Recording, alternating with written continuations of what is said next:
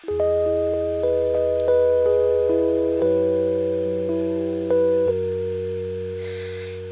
闪一闪亮晶晶，藏着我的小秘密。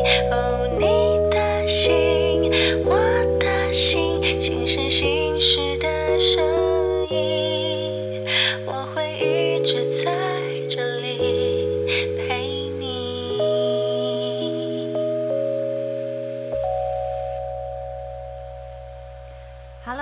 好，欢迎来到林彩欣的心事心事。大家今天好吗？今天呢又是彩欣一个人跟大家聊聊哦。那现在开始节目前，我先跟大家再说一次，只要彩欣一个人的时候呢，大多都是在家，所以通常旁边会有猫咪或狗狗，所以等一下可能会听到它们的喵喵叫，或者是它们走来走去的声音。好，那我们来进入主题。今天的主题呢是仔细倾听内在小孩的声音。什么是内在小孩呢？其实每个人呢都有自己一个内在小孩，它对应在你脐轮的位置。那按照我所学、所理解而消化而来的解释，内在小孩其实就是你内心最直接、真正的声音，你最真实的反应和情绪。那个其实受挫想大叫的你，那个受委屈想大哭的你，那个压力大的想放纵大吃大喝的你，那个受了欺负想发怒的你，所有这种最直接的情绪呢，都是最真实且不经修饰的。可是人们从小就受理性教育长大，所以呢，有太多的社会的规则、社会的期待，要求我们必须要用小我，也就就是呃所谓的个人的意志力，控制自己的情绪啊。比方说，现在不可以哭，再忍耐一下，不要生气，先吞下去吧，等等等等的，压抑着自己身体深处内在的各种需要。而常常忘记要拥抱那个受了委屈，只是想好好哭一场的自己，强逼自己把眼泪收干，站着直挺挺的对抗所有的打击和刺激。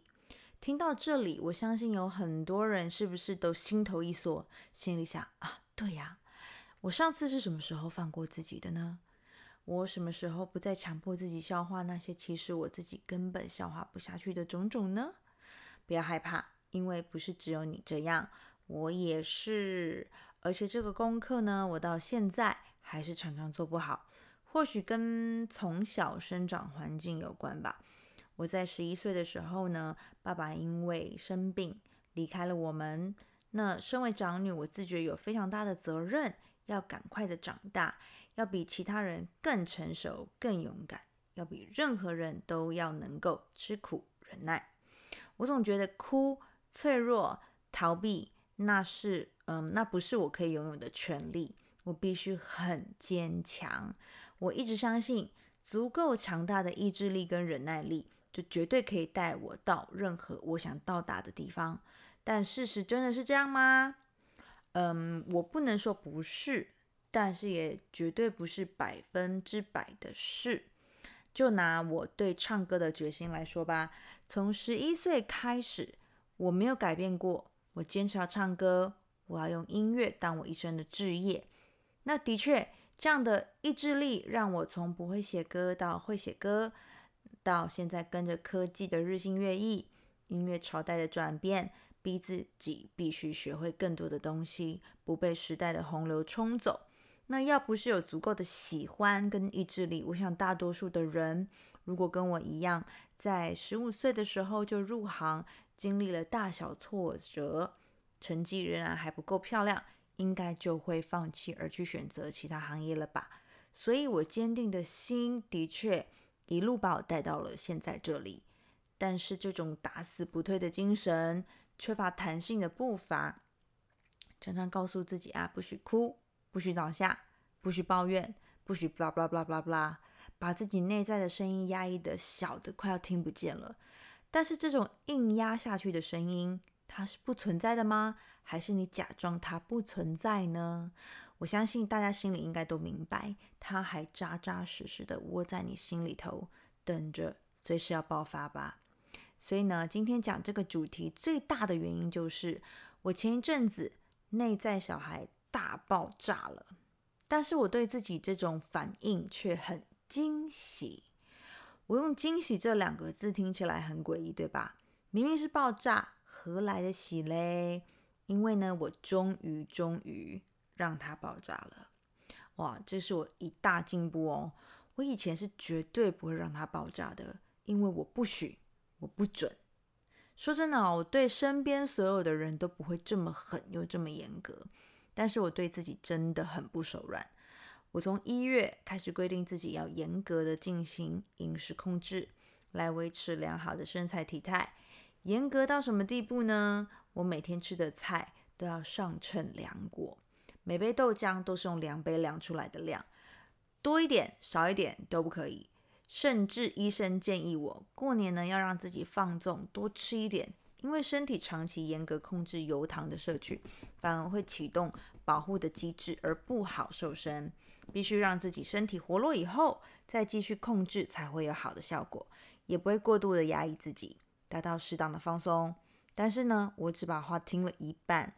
我吃了一顿年夜饭，那大家也知道，年夜饭主要呃对我而言啦，嗯，比较在意的是家里的团聚的这个气氛，所以那些菜肯定不会是你可能内心其实最爱的那些饭菜。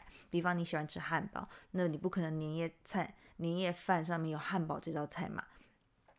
所以呢，我一吃完那顿年夜饭，等于也没有吃到自己最喜欢的食物之后，我就立刻又开始进行了饮食控制。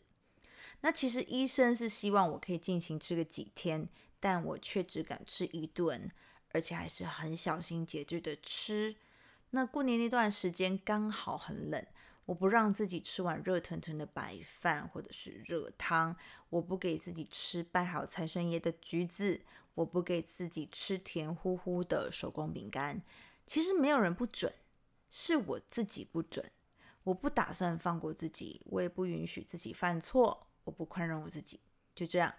大年初四一大早，我就坐在冰冷的地上，像个孩子一样大哭了起来，不停不停的啜泣，好伤心，好伤心，超级委屈。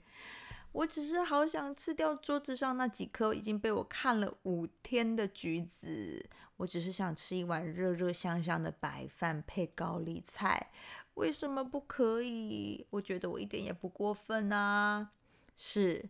是一点也不过分，但为什么不让自己去吃呢？哭完，我回想着自己情绪的反应，我明白的了解到了，我内在小孩已经被我逼崩溃了。但是呢，我也终于可以自在的看待这件事情。原来自然的让它爆发一次，是多么舒坦的事情。我从小呢就习惯压抑自己所有的软弱面，甚至有一阵子我已经逼自己逼到。想哭都哭不出来的地步了，那朋友们都非常的担心我。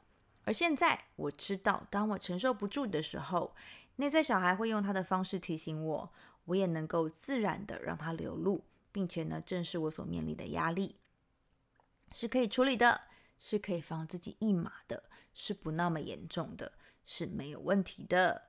后来呢，我情绪平稳啦，我就把橘子剥了。开心的享受每一片多汁的美味，带给我喜悦和满足。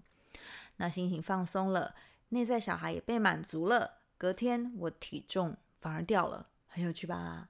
那这边可以插一个题外话啊，我身材管理的部分呢，我是有看医生的，所以呢大家不用太担心我。医生的方法很科学，也很有用。我完全没有吃药，只是改变我的饮食结构跟习惯而已。